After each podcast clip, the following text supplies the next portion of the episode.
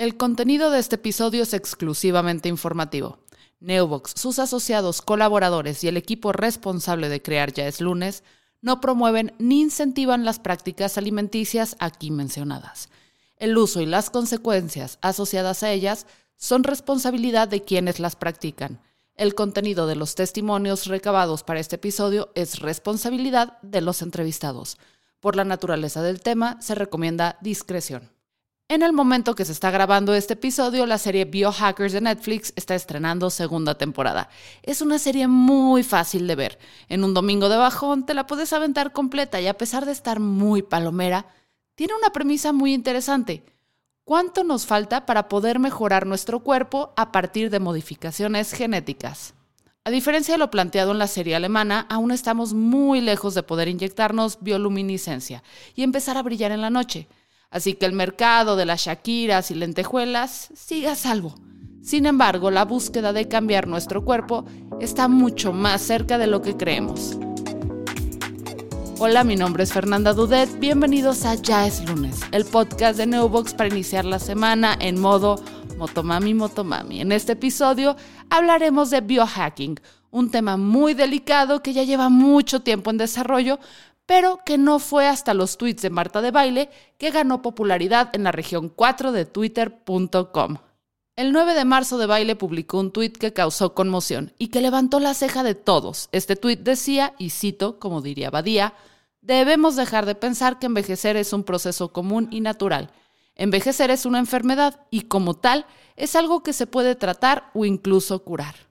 Si la vejez es una enfermedad, espero mi incapacidad del IMSS para faltar al trabajo por anciana ya mismo. Todos estábamos muy ocupados lanzándonos improperios, insultos y memes de piolín unos contra otros, o como lo llamamos en Twitter miércoles. Y después de casi crucificar a De Baile, eh, nos dimos cuenta que en realidad estaba citando a su entrevistado David Sinclair, profesor de biología en el área de investigación del envejecimiento en la Universidad de Harvard. En esta entrevista se plantea que debemos ver el envejecimiento no como un proceso natural irremediable, sino como una enfermedad tipo resfriado o empachamiento y que podemos tomar medidas para prolongar nuestra longevidad lo más posible. Sinclair es a lo que se le conoce como un biohacker, una persona que experimenta con su propio cuerpo para lograr mejoras en su organismo. Estos experimentos pueden ir desde dejarte la uña del dedo chiquito larga para quitarle las semillas al limón, hasta cambiar radicalmente la alimentación. Pero, ¿cuáles son estos experimentos? Romeo Márquez, director general de Gelatina, agencia de publicidad, nos habla de la que tal vez sea la práctica de biohacking más conocida y polémica. Más o menos en 2018 me topé con el concepto del ayuno intermitente.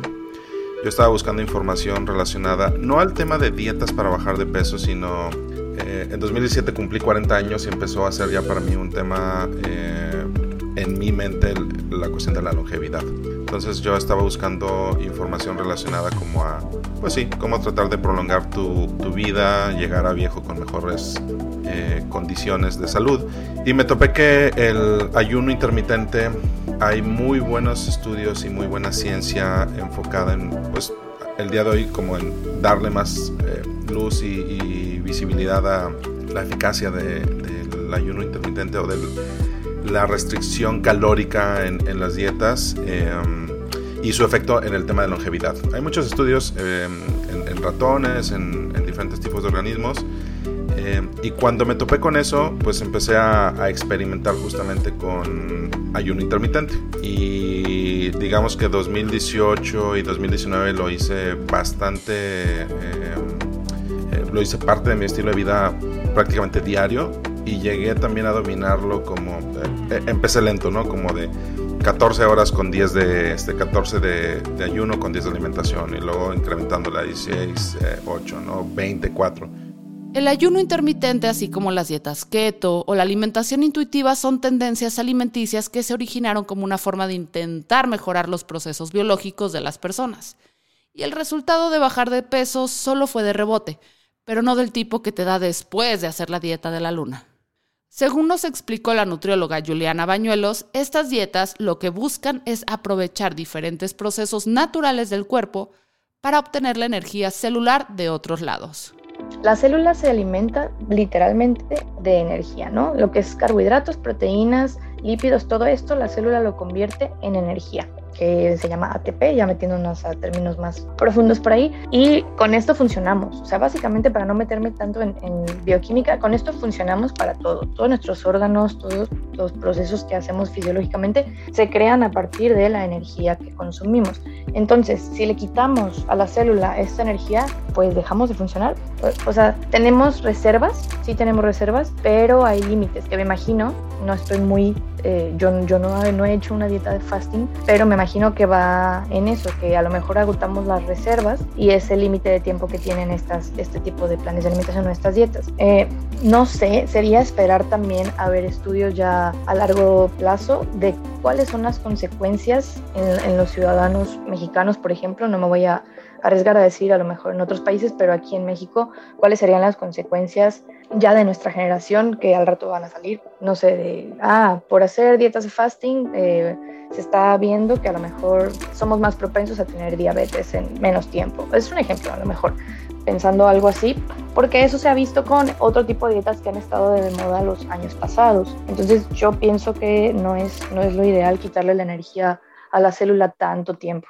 Y justo en la conclusión de Juliana es donde existe el debate. Mientras una parte de la comunidad científica dice que no hay estudios conclusivos sobre la eficacia de estos métodos, otra parte habla de que esto es una revolución. Cuando pasas por un ayuno prolongado, tu sistema inmunológico empieza como a... Eh, como que en el cuerpo estamos muy sobrados de todo, de defensas, de muchas cosas, ¿no? Y cuando pasas por una restricción así de extrema, el cuerpo se va deshaciendo de algunas, de algunas defensas como para mantenerse, eh, digamos, como con el mínimo de energía posible. Hay una plática de TED muy interesante que habla de todo este proceso, eh, de un doctor llamado Walter Longo y él cuenta justamente cómo es este proceso, qué pasa a partir como del quinto día que no ingieres alimento y tu, tu cuerpo empieza como a justo eso, ¿no? Como a quitar algunas cosas que están, algunos órganos se, se empiezan a compactar y... Mm, y lo más interesante es que cuando reinsertas otra vez los alimentos, en ese momento em, tu médula, médula, ósea empieza a generar eh, células para regenerar órganos cosa que no pasaba, digamos, desde que eras niño o desde que estabas en gestación. Entonces, digamos que es un reboot muy interesante como que al sistema en general, al sistema digestivo, al sistema inmunológico. Es una forma como de generar eh, células nuevas que normalmente no lo hacemos. Y, mm, y, bueno, pues la verdad es que fue una experiencia muy interesante, muy... Em, el, reto mental al respecto también fue muy interesante. La verdad es que no lo sufrí, pero sí es em, muy interesante lo que pasa por tu cabeza cuando llevas, no sé, 20 días de no comer eh, y incluso hasta romper como una rutina diaria, ¿no? Sabes que alrededor de los alimentos pues hay una cuestión social, hay una cuestión también muy, muy mental y de satisfacción. Em, pero bueno, te puedo decir que no fue ningún sufrimiento ni nada por el estilo, pero sí eh, una experiencia muy enriquecedora.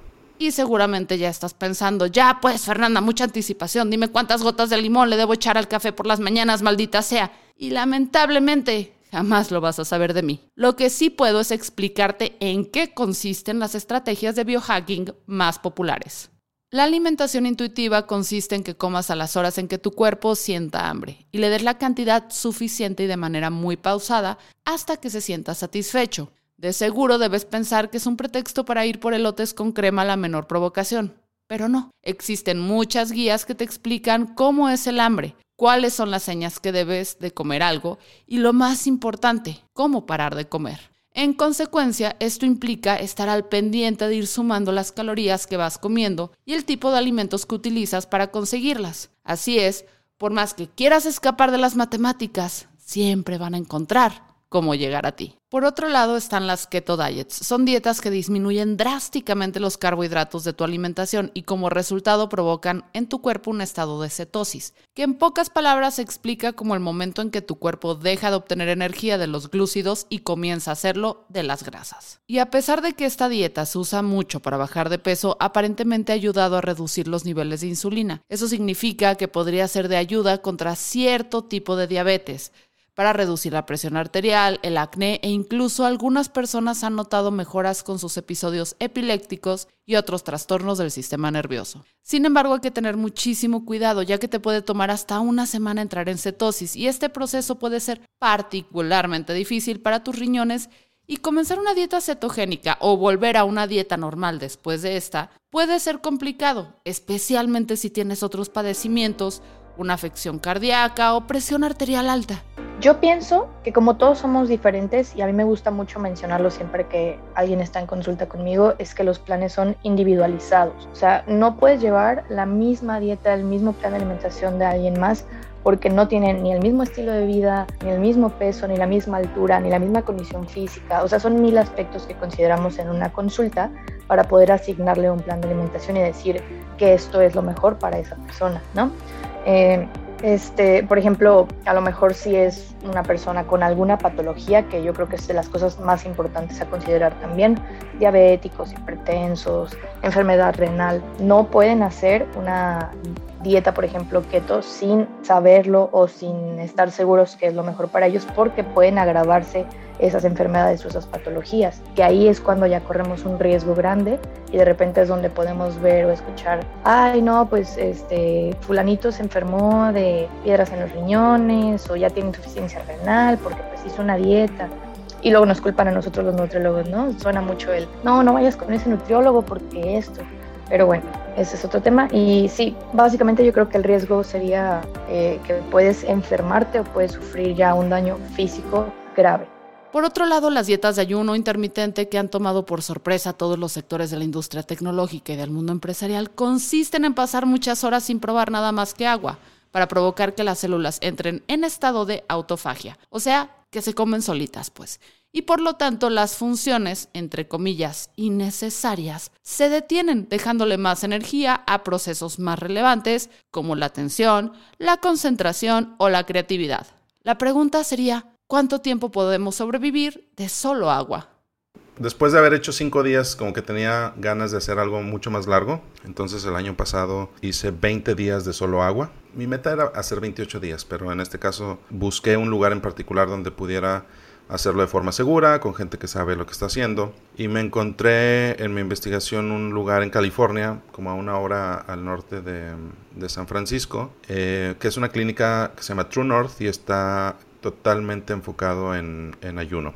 El doctor que la dirige, la verdad es que es un tipo bastante, bastante brillante y lleva 40 años con esa clínica. Y es un lugar al que va mucha gente que ya ha escuchado del ayuno em, y sus beneficios. Y de hecho va mucha gente que ya tiene algún problema fuerte encima, ¿no? Alguna cuestión como de tanto de diabetes como problemas en las articulaciones, este, diferentes eh, tipos de cáncer, cosas así por el estilo. Y bueno, yo no fui por ninguna de esas razones, fui por un reto personal, quería ver si era capaz yo de durar más tiempo. Estuve ahí en realidad un mes, pero parte del tema con el ayuno prolongado es que ellos te supervisan tanto la parte en la que estás solamente con agua como la reintroducción de alimentos. Entonces estuve ahí tal cual 28 días, de los cuales dos fueron de preparación previa, 20 eh, de eh, solo agua y 6 de reinserción de, regresar a, a, probar alimentos, ¿no? que también tiene como toda una forma de hacerlo.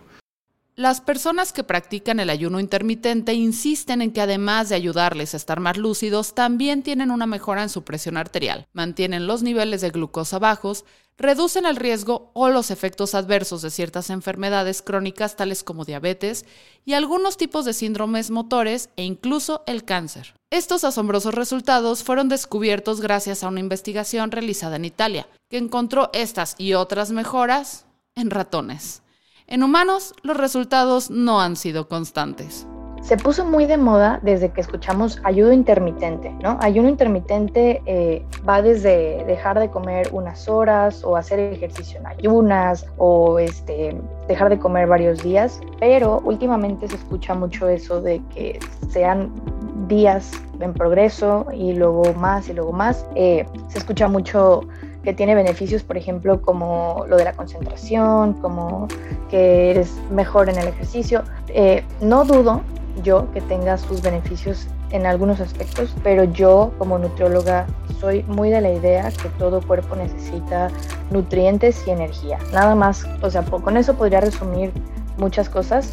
Eh, este, te digo, se ha puesto de moda, pero creo que sería más el mismo aspecto que, que, se menciona anteriormente, individualizarlo. A lo mejor hay gente que sí le funciona, por ejemplo, el hacer ejercicio en ayunas porque se siente cómodo, porque le funciona correr y no se siente pesado, ese tipo de cosas. Pero hay gente que si no come algo se siente que se está desmayando, ¿no?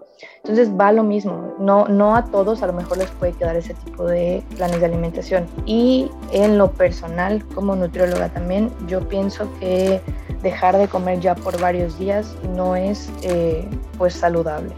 Los riesgos que profesionales como Juliana encuentran en el ayuno intermitente incluyen hipotensión ortostática, o sea, cuando te paras muy rápido y te mareas, ¿te suena? Bueno, con el ayuno intermitente puede ser más prolongado el mareo y eso puede ocasionar una caída de proporciones Juan Gabrielísticas a media reunión familiar y que te lastimes. También puede hacer que pierdas masa muscular en lugar de grasa. Y aunque usted no lo crea, puede provocar síntomas de deshidratación y puede complicar otras condiciones médicas y psicológicas como cáncer, gota, problemas de riñones e incluso anorexia. Yo pienso que tienes que conocer muy bien a tu paciente, porque de repente a lo mejor en la primera consulta te pueden decir, y a lo mejor hay por ahí un foco rojo que te dice, o esto podría ser un problema, de un problema alimenticio ya tal cual, o eh, solo está un poco confundido, digamos, confundida y no sabe bien hacia dónde está yendo con todo esto y alguien se lo contó y es la moda, ¿no? Lo que estábamos diciendo. Pero creo que si regresa contigo, tienes que ver avances, cómo es su relación con la comida. O sea, el expediente clínico es súper importante en la consulta porque ahí te das cuenta de muchas cosas, de si la persona cocina, si le cocinan, o sea, tienes que hacer muchas preguntas como indagar para ver el estilo de vida y qué piensa acerca de la comida. Ya cuando tienes una sospecha es como irte por ese camino y decir, no, definitivamente a lo mejor esta persona sí tiene por ahí una mala relación con la comida o algún este, trasfondo, ¿no? De eso. Este último punto es algo muy serio y que hay que dejar bien en claro. Este tipo de regímenes alimenticios pretenden ayudar al cuerpo, no bajar de peso de manera rápida. Hay que tener muchísimo cuidado y ser muy honestos con uno mismo antes de entrar a este tipo de ejercicios, ya que pueden tener motivos ocultos o no estar bajo la supervisión adecuada. Yo creo que desde pequeños comentarios como la típica de, no, me siento horrible porque me acabo de comer una hamburguesa, ¿no? O sea, un ejemplo, es una hamburguesa, no, no tienes por qué sentirte tú mal al haber comido algo que querías comerte. O de repente cuando comes demasiado, que dices, es que se me antoja todo y neta comes mucho, mucho, mucho, bueno, ahí también hay que pensar si es a lo mejor tu ansiedad hablando, si es este algún problema que traigas como emocional, este tipo de cosas. O sea, saber identificar tú mismo ese tipo de, cositas o detalles que a, veces no, no lo notamos, como dices, puede ser una línea muy difusa porque se nos hace normal, ¿no? Y todo el tiempo escuchamos ese, por ejemplo, el ejemplo de la, de la hamburguesa o de que alguien comió pizza y dice, no, es que me siento súper puerco, dicen así, ¿no? Porque acabo de tragar y tragar y pues así de, pero pues comida, o sea, es comida, es comida, no pasa nada y tú lo ves y está en buena forma a lo mejor, o hace, tiene buenos hábitos de, de ejercicio, de actividad física, pero es cuando ya te vas dando cuenta de como de detallitos. Es poner mucha atención, la verdad sí es poner mucha atención porque lo tenemos muy normalizado. Todo esto de sobrevivir de agua me hace pensar, ¿quién diría que mi dieta de freelancer principiante se iba a volver una moda? Si tú la quieres seguir de manera voluntaria, te sugiero seguir las recomendaciones de expertos. Yo ah, recomendaría que buscaran eh, estudios relacionados al tema de ayuno intermitente más longevidad. O sea, creo que el día de hoy hay muchos eh, coaches, fitness, este, nutriólogos que están empezando a abrazar este tema pero creo que entender bien cómo es que funciona qué es lo que pasa con tu cuerpo, qué es lo que pasa con tu cerebro, qué es lo que pasa con tus órganos desde un punto de vista un poco más eh, científico es importante, ¿no? Para que puedas interpretar entonces ciertas señales que pasan justo en tu cuerpo cuando, cuando pasas por este proceso, ¿no? Entonces recomendaría buscar información relacionada justo a eso, a la longevidad a través de el ayuno intermitente. Un par de personas que son pues muy buenas en este tema es eh, Walter Longo, que decía, él es el director del Instituto de Investigación de Antivejecimiento en eh, una universidad por ahí prestigiada. Y la otra persona eh, que les recomendaría es buscar em, los libros del el doctor Goldhammer, que es justamente el director de True North. Está... Ah, hay, hay, por cierto un documental en Netflix, para bien o para mal, creo que se llama en español. Y el episodio 3 o 4 habla el tema del ayuno. Y justo van y eh, entrevistan a este doctor, tienen algunas, eh, algunas eh, entrevistas con pacientes, diferentes lugares que hablan también del tema del ayuno. Entonces ese también creo que puede ser un buen lugar para ir e inspirarse. Toma en cuenta que las mismas personas que le entran a esto reconocen que hay que investigar muy bien a quién te va a asesorar, porque una cosa es dejarte charlatanear y otra muy distinta que lo hagas dejando que alguien que no sabe lo que hace te diga que sí y que no comer.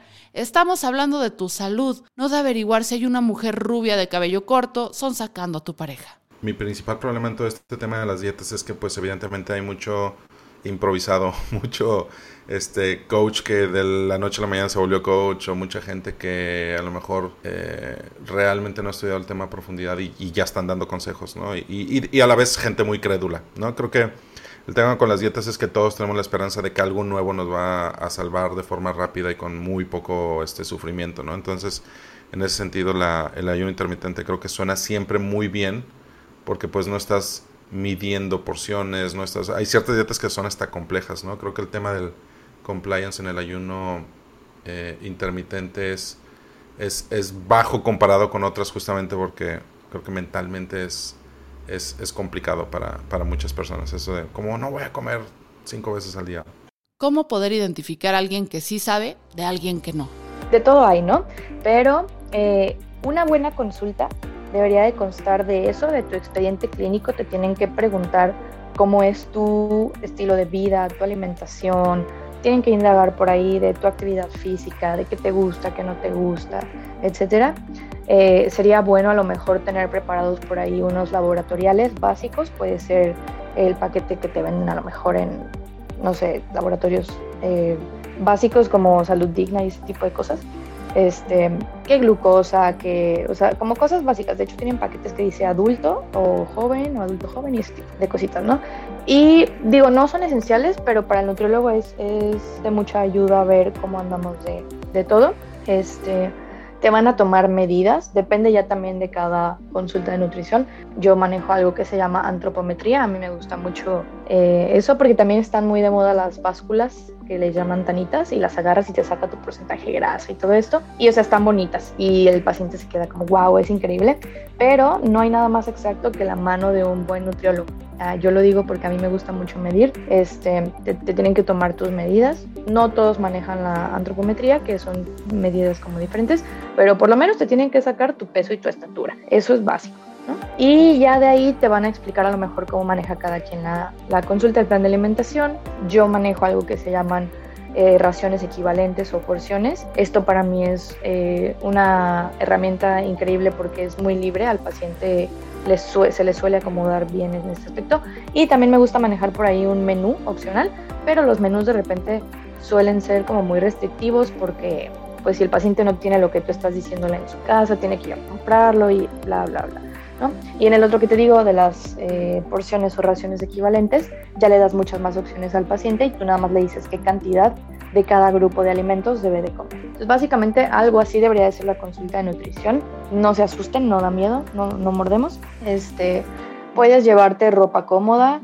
Yo normalmente les sugiero que se lleven una playera de tirantes y algún short deportivo o pantalón está bien, no hay ningún problema, pero es más fácil para nosotros tomar medidas con ese tipo de, de ropa. Y ya es todo, no, es nada grave. Se sugiere que a lo mejor al principio se regrese cada 15 días, cada mes a consulta para dar seguimiento y para resolver dudas, para ver avances, eh, pero ya en algún momento se puede como extender la consulta más y más hasta que ya nada más sea una consulta de revisión cada cierto tiempo, ¿no? Hay muchas más técnicas que se están usando para mejorar tu cuerpo que pueden ser estigmatizadas, pero que se están investigando mientras nos escuchas. Pero de nuevo, la información no es concluyente aún. Así que si quieres entrarle a esto, habla con cuanto experto puedas. Siempre, siempre, y lo repito en todos lados y en toda consulta, a mí me gusta mucho que la dieta o el plan de alimentación mejor dicho, sea eh, balanceado, que sea completo, que no nos privemos como de las cosas que nos gustan, nada más es como un balance. Esa palabra me encanta, balance, porque eh, yo soy mucho de, de, por ejemplo, a mí me gusta la cerveza, no te voy a mentir. Este, entonces, yo estoy consciente de que no está bien tomar alcohol en exceso, que no está bien comer cosas en exceso, pero que también disfruto mucho de la comida y de este tipo de, de cosas. Entonces, nada más es hacer un balance, es hacer a lo mejor actividad física eh, tantas veces a la semana, este, movilizar pues tu cuerpo, comer tus porciones correctas a lo mejor durante toda la semana y si ya sabes que el fin de semana vas a, a ir a una reunión o tienes antojo de algo simplemente, pues te vas a dar el gusto, pero en cantidades adecuadas, ¿no? Entonces, eh, porque de repente me dicen, oye, Julie, es que cómo si puedo comer carbohidratos, porque le tenían un miedo extraordinario a los carbohidratos. Y yo así de, pero pues si los carbohidratos son básicos, ¿no? O sea, el mexicano tiene muchísimos carbohidratos en su, en su dieta o canasta básica, como la tortilla, empezando por ahí, ¿no? Entonces, es, es quitarle el miedo a la gente de que no se pueden comer ciertas cosas o que simplemente no se pueden comer, hablando del ayuno. Este, yo te puedo decir, he tenido personalmente resultados muy buenos comiendo de todo, o sea, de todo, y lo veo con mis pacientes. Eh, no hay por qué eh, prohibir los alimentos o declararlos como malos, porque pues no hay nada bueno ni hay nada malo, porque también de repente se ponen de moda los, los superfoods o cosas de como la chía y estas cosas que dicen que son mágicas y es como, es comida, nada es mágico ni nada es horrible. ¿no? Pero es eso, nada más, es quitarle a la gente la idea de, de, que no pueden comer ciertas cosas, pero pues hacerlo en cantidades adecuadas y el plan personalizado. Creo que debería haber empezado diciendo, esto no es consejo médico, this is not medical advice y yo soy solo un simple mortal que habla de su experiencia propia. Eh, la razón por la que fui a hacerlo a este lugar, o sea, cuando hice cinco días de ayuno lo hice solo y digamos eh, con lo que había aprendido en diferentes lugares, ¿no? Eh, creo que hay gente que ha sido responsable, que se avienta cinco días y rompe su ayuno con una hamburguesa, ¿no? Este, cuando, si estás enterado, lo que pasa es que en tu organismo lo que pasa en tu estómago, pierdes flora intestinal, o sea, hay muchas cosas, el ecosistema deja de funcionar como normalmente está y es por eso que debes de reinsertar alimentos eh, paulatinamente. De hecho, se recomienda que si haces ayuno 20 días, 10 sean los que utilices para reinsertar. Y si haces 30 días de ayuno, 15. Entonces, esos primeros 5 lo hice, digamos, de hecho iban a ser 3, me extendí a 5 porque me sentía muy bien. Eh, reinserté alimentos como debe de ser. Pero cuando pensé en hacerlo de largo plazo, ahí es donde pues me di cuenta de que no era tan sencillo o hubiera sido muy irresponsable de mi parte aventarme a hacer en mi casa 20 días de ayuno sin ningún tipo de supervisión. Entonces, lo primero que diría es busca un doctor que entienda este tema, que sea eh, un, no sé si hay especialistas, doctores especialistas en, en México en temas de, eh, de, de, ayuno prolongado o de ayuno intermitente, pero es la razón por la que yo me fui a California, ¿no? Tenía eh, de entrada me hicieron estudios de sangre para tener la fotografía de antes y el después. Eh, me los hicieron llegando, estudios de sangre una vez por semana para ver si había deficiencias en términos de vitaminas o algún eh, componente vital en, en, en mi organismo. Eh, todos los días tenía visitas de doctores en la mañana y en la tarde para medir signos vitales, para preguntar por eh, cómo, cómo iba. Y eso en realidad es lo que pagas por ir a ese lugar, ¿no? Como esta supervisión médica muy cercana.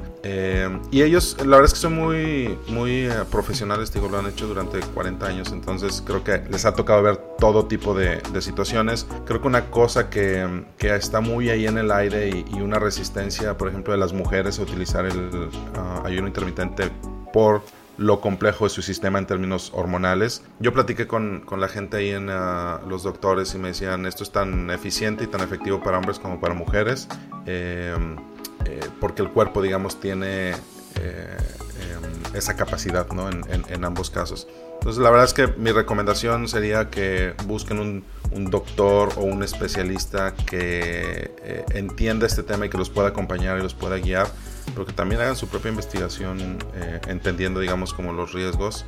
Que, que en, en, mi percepción la verdad es que el... Um, el downside de esto es muy muy bajo. Si logras eh, dominar tu mente como para poder pasar con comer una vez al día o hacer este, em, no sé, 20 horas y no estar comiendo todo el día, creo que esa es la parte más importante de este, este ejercicio de ayuno intermitente y de, tener control, digamos, como de, de, tu cuerpo y de saber privarte de, de alimentos, sabiendo que físicamente no te pasa nada. Mi nombre es Fernanda Dudet y esto fue un episodio más de Ya es lunes, el podcast de Neobox, la empresa número uno de hosting en México, que por cierto durante todo mayo y junio los dominios .mx de 459.9 pesos estarán a 159.9 pesos si los registras por un año. Checa neobox.com para saber todos los detalles.